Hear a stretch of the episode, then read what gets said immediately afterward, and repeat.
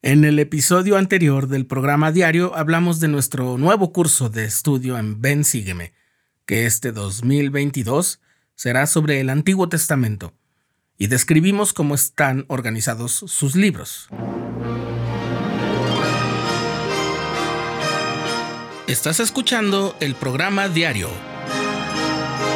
presentado por el canal de los santos de la Iglesia de Jesucristo de los Santos de los Últimos Días.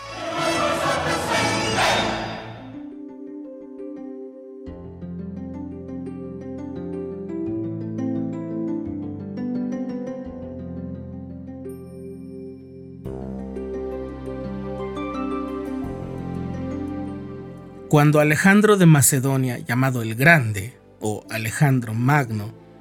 emprendió su conquista del mundo en el siglo IV a.C., pasó y dominó por la tierra de los hebreos que entonces estaba bajo el dominio de asirios y babilonios. Alejandro había sido educado por el filósofo griego Aristóteles y se interesaba mucho en la historia y la cultura de los pueblos con los que tenía contacto, aunque ese contacto fuera para someterlos, claro está, pero el caso es este. Quedó fascinado de manera especial por la cultura y la religión del pueblo judío. De modo que convocó a sabios y escribas hebreos para integrarse a su séquito cultural, una especie de cuerpo académico muy ambicioso, el cual estableció en Egipto, en la ciudad Alejandría que la historia hizo más famosa, porque han de saber que Alejandro fundó cientos de ciudades con el nombre Alejandría. Pero esta es la más famosa, y los puso bajo la dirección de una familia de nobleza que se armó entre la descendencia de los faraones y una familia aristocrática griega. A esa dinastía la conocemos como los Ptolomeos.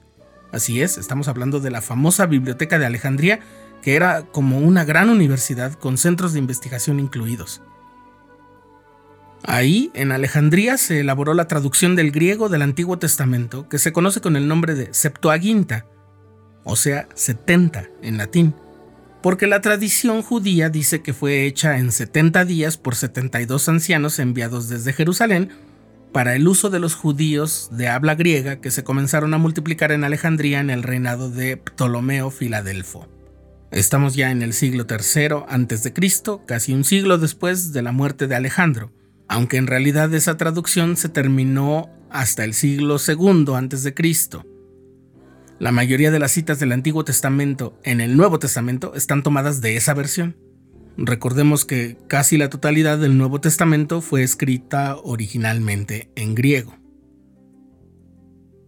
Esa versión de los 70 o Septuaginta fue la que se incluyó en la Biblia de uso común al comienzo de la era cristiana y también estaba acompañada con los libros llamados apócrifos. Esa traducción fue el primer y más importante instrumento para predicar el Evangelio porque enseñaba en lo que entonces era el lenguaje del mundo civilizado las verdades religiosas que habían sido posesión exclusiva de la nación hebrea. Así, una religión de origen judío como era la Iglesia de Cristo podía ser difundida a todo el mundo conocido. Hablemos ahora de qué contiene el Antiguo Testamento. Bien, la primera parte llamada la ley, es decir, los escritos de Moisés, relatan la creación de la tierra, la creación de Adán y Eva, su familia, el relato del diluvio y el arca de Noé, su descendencia hasta llegar a Abraham, Isaac y los mellizos Esaú y Jacob. Este cambió su nombre a Israel, quien tuvo doce hijos, uno de los cuales fue José, el intérprete de los sueños que fue vendido a Egipto, y también se relata la propia vida y llamamiento de Moisés y la liberación del pueblo hebreo de la esclavitud en Egipto, los diez mandamientos y la ley que regiría la vida del pueblo del convenio. Después están los libros de corte histórico que registran el gobierno de los jueces en Israel con personajes como Sansón, Ruth, Ana y Samuel, con el que llegó el cambio al gobierno de los reyes, de los cuales los primeros son Saúl, David, el que mató a Goliat y llegó a ser rey de Israel, y Salomón, su heredero, tras de lo cual llega la división del reino en dos, Israel y Judá con las invasiones del pueblo del Señor a manos de otras naciones como los asirios y los babilonios,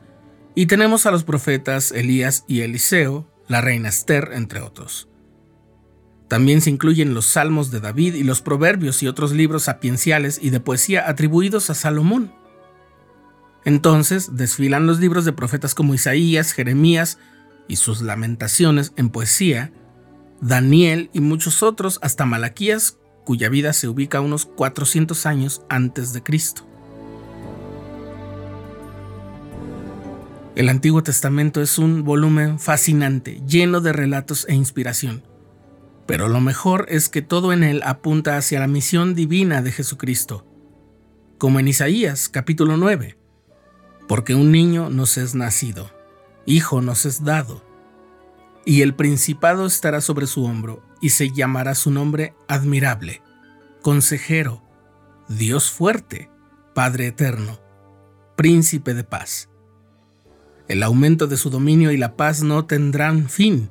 sobre el trono de David y sobre su reino, disponiéndolo y confirmándolo en juicio y en justicia desde ahora y para siempre.